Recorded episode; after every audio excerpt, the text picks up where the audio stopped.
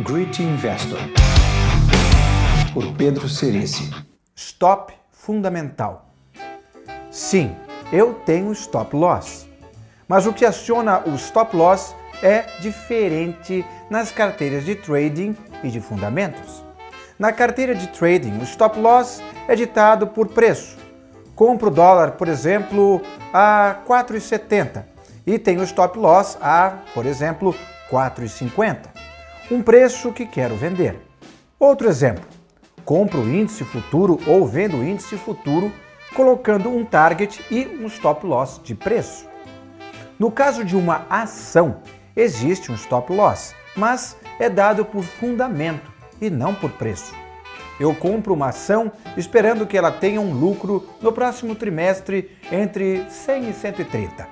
Se ela vier com um lucro de 50, eu uso o stop loss fundamental. Então, o controle de risco passa por você definir um stop loss. Na verdade, o stop loss significa o que faz você perder a convicção num ativo. E em alguns casos é preço, em outros é fundamento. Eu não tenho uma política fixa de stop loss para mim mesmo. Mas, ao longo do tempo, em alguns momentos, eu me arrependi de não ter tido stop loss. Em outros momentos, me arrependi de ter acionado stop loss. Então, não tenho uma coisa muito clara para dizer. Mas o que tenho feito ultimamente, que parece que tem funcionado melhor para mim, é: quando vou montar uma posição, eu começo essa posição com 3% e escrevo quais são os motivos que estão me fazendo comprar essa ação.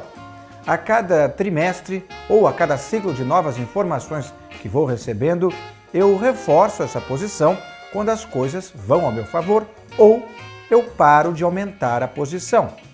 E quando as coisas vão contra aquilo que eu queria, então eu zero a posição. O fato gerador da decisão de aumentar ou de zerar não tem a ver com a oscilação de preço, mas está relacionado com a companhia ir na direção que eu achava que ela iria ou ir na direção contrária. O preço é uma consequência.